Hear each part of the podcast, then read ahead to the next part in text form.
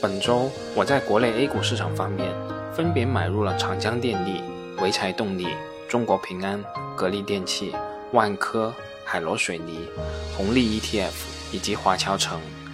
那在这其中，其他的一些公司主要是分次小批量的买入，而华侨城则算是一次性买入了基本的仓位。也就是说，华侨城不再作为我的观察仓，而是作为我的主要持有的公司之一。那对于华侨城，在我稍后关于华侨城二零二零年年报的节目中，我们再详细来说吧。那本周我只想回答一个问题，这个问题原本是针对恒安国际那一期节目的。这个问题是这样的。请问一下，如何确认恒安集团账上的资金是真的？官方说的大存大贷主要是因为套利，否则为什么两百多亿的人民币现金也有一百八十多亿的借款？看了公司的现金流量表也是正常的，分红也很正常，不过还是很担忧公司的负债问题。如果不存在这个问题，恒安集团就真的是低估了。针对恒安国际的大存大贷这个问题。又或者说，仅仅针对大存大贷这个问题，我觉得还是一个比较有共性的问题。我也试着来回应一下这个问题。其实，关于恒安集团大存大贷的问题，早在二零一八年的十二月，做空机构伯利达斯就曾经发布过做空报告，公开质疑恒安国际在财报中现金项目存在造假的情况。他指出，恒安国际在当年尽管账上有一百九十八亿的现金。营运资金的余额为人民币七十六亿元，但仍旧疯狂举债，因此该机构认为这些银行存款可能都是伪造的。我想，对于这个问题，无论是做空机构，也包括我们投资人，以外部人的身份想彻底说清楚这件事是非常困难的。这件事如果放在我平常的工作中，其实就是通过风险预警的数据模型，分析出公司可能存在虚增货币资金的风险。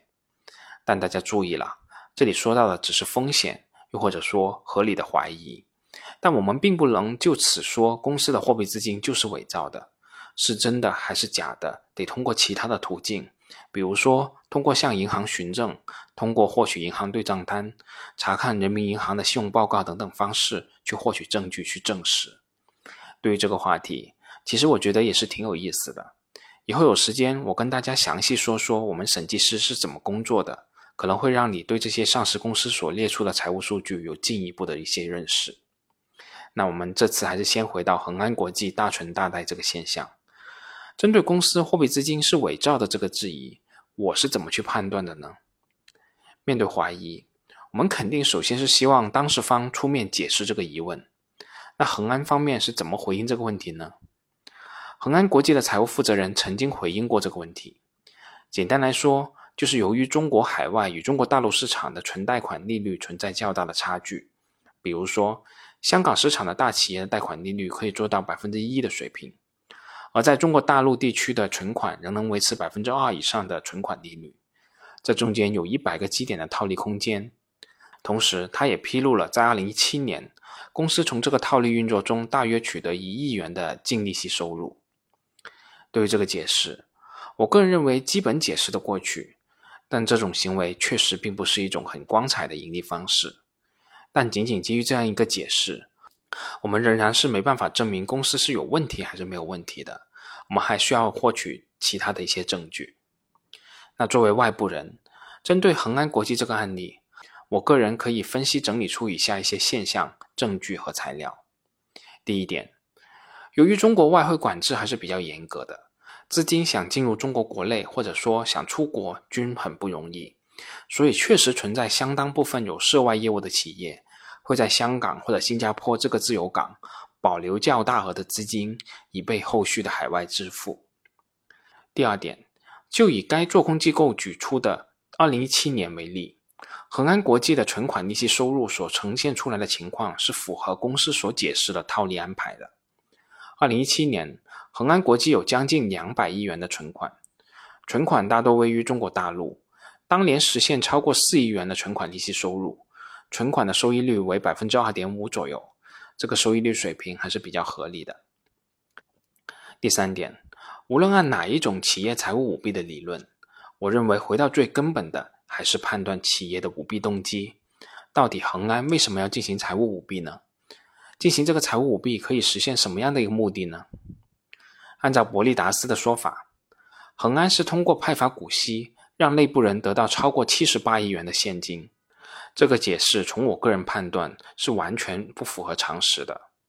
恒安国际创始人家族合计持有公司约百分之四十的股份，通过派发百分之一百的股息，只是为了获取这百分之四十的资金，这未免有点因小失大了吧？这也与我实际看到的一些上市公司的情况是完全不一致的。大股东本来就控制整家公司，完全可以通过费用、薪酬。关联购销等等上百种方式把资金套取出公司，但这里面绝对不包含分红，因为分红意味着需要向小股东同比例支付资金，而且部分的支付可能会涉及税收的成本，因此根本划不来，也没有必要。第四点，我们回看恒安国际的分红融资的历史，公司自一九九八年上市以来，连续坚持二十二年保持年度和中期的派息。所分配的股息已经数十倍于当初的融资金额了，而在这二十二年当中，恒安国际没有进行过一次的增发和配股等再融资，而是持续的进行股份的回购。如果从这个角度来考虑，我是完全看不到所谓恒安国际财务舞弊的动机在什么地方的。第五点，自恒安国际被做空机构质疑又过去了三年有余了，恒安国际仍然保持着自己的经营节奏，并没有出现异常的情况。我为什么需要特别指出这一点呢？那是因为，如果市场上出现了质疑的声音，特别出现了有完整逻辑的做空报告，一般而言，一家正规的会计师事务所肯定会对相关的质疑进行专项的核查，同时在内部评估这一事项的风险程度。而恒安国际所聘请的会计师是国际四大会计师事务所之首的罗宾贤永道会计师事务所，